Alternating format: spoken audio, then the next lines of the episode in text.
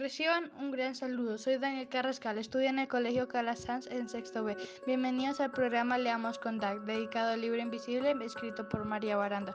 Nació en la Ciudad de México en 1962 y vive en Cuernavaca. Ha realizado siete libros de literatura infantil y juvenil. Ha recibido premios como Castillo de Lectura y Barco de Vapor. Es autora de libros de poesía publicados en países como México, España, Canadá, Bélgica e Irlanda. Espero que a través de nuestro programa hoy puedas disfrutar las divertidas historias por las que tiene que pasar Pascual Griff, el protagonista del libro Invisible, viviendo situaciones que no son comunes que pasen, otras que se dan en la vida diaria y otras fuera de la cotidianidad, y cómo tiene que lograr que la verdad se revele para probar su inocencia gracias al valor de la amistad.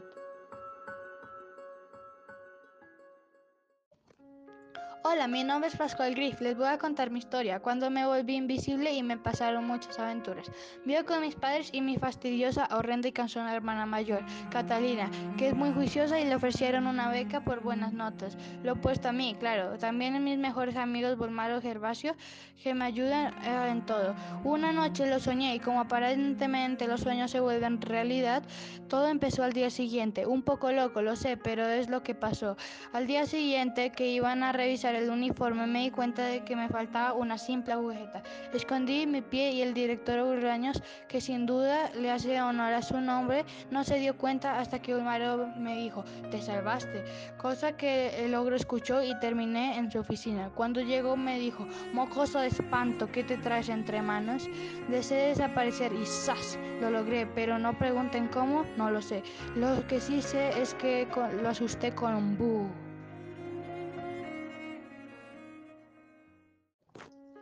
Al llegar al salón asusté a mi profe Eugenia y a otros niños con algunos ruidos, incluso cuando le tiré la bolsa con golosinas a Ulmaro, que compartió con Gervasio y a mí ni siquiera me guardaron. Le moví un lápiz para que supiera que era yo. Después salí, me vi en el espejo que era la única forma para verme. Luego fui al salón de mi hermana y vi cómo la niña que me gustaba salió y entró al salón de profesores. Me di cuenta por un listón azul que llevaba en la cabeza, pero de pronto Grolaños, furioso, y la señorita Pacheco buscaron algo, pero no lo encontraron. Ya ah, en el salón solo vi que guardaba papeles en su mochila y cuando fui al puesto de mi hermana vi su diario y, y lo escondí debajo de mi ropa.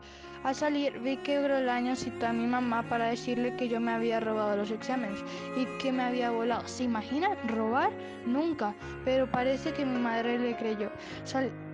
Salí triste y quise desaparecer. Escondí el diario de mi hermana, llegué a mi casa y me dormí. Castigado, decidí atrapar al ladrón con ayuda de mis amigos. Había un partido de fútbol que iban perdiendo. Al ser invisible, yo les ayudé.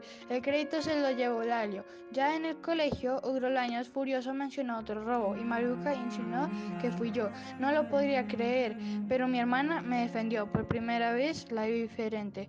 Claro, pensé, Maruca es la ladrona y fuimos con Gervasio a buscar en su casa, pero no encontramos nada. Busqué el diario de mi hermana y lo leí. ¡Qué horror! Estaba enamorada de Gervasio. ¡Guácala! ¡Qué horror! El cogió el diario y se fue. En mi casa estaba Grolaños diciendo que también robé la plata de su caja fuerte, pero mi papá me defendió. Él, él, sabía que yo no era capaz, quería abrazarlo. Al día siguiente le dejé una nota a mi familia diciendo que la suspensión se acababa. En la escuela observé que la agujeta y mi pie se empezaron a ver. Después de hacer honores a la bandera, mandaron a los niños al salón. Ah, presentaron los exámenes y ahí descubrieron al ladrón. Bulmaro me dijo que él era el responsable y que Maruca y Pieci le habían ayudado porque quería una beca ya que su papá se había quedado sin trabajo. Entonces decidí ayudarle. Aquí viene mi parte favorita, la caída de los años. Él sabía quién era, uno de mis mejores amigos. Llamaron a sus padres, yo cogí los exámenes, los metí debajo de mi ropa y a todos les escribí el nombre de Bulmaro Negrete. En el salón estaba Bulmaro, la profesora Eugenia, Gervasio y los padres de Bulmaro, y Ogrolaños, quien iba a expulsar a Bulmaro. Entonces lancé los exámenes y luego mi profesora me agradeció, pese a que era invisible. Entonces se evidenció el error del director frente a otros papás, al inspector Salvatodo, jefe del Departamento de Educación del país, sacando Ogrolaños y dejaron como director a la señorita Pacheco. Bulmaro confesó que lo que había pasado y mi profe les contó la verdad a mis papás. Yo salí corriendo a casa, no sabía cómo explicar lo que pasó. Gervasio le entregó el diario a Catalina. Poco a poco me empecé a, a, ver. Entró Catalina y le conté todo. Lo mismo hice con mis papás, quienes me abrazaban un poco asustados. Por fin pude dormir y al día siguiente salimos todos a montar bicicleta. Comprendí que solo quería ser Pascual.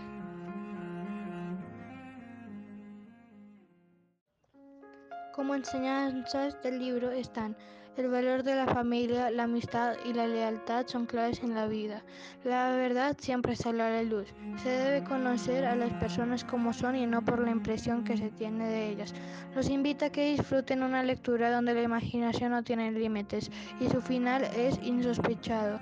Permite que la mente del lector divague en los posibles culpables y o posibles finales.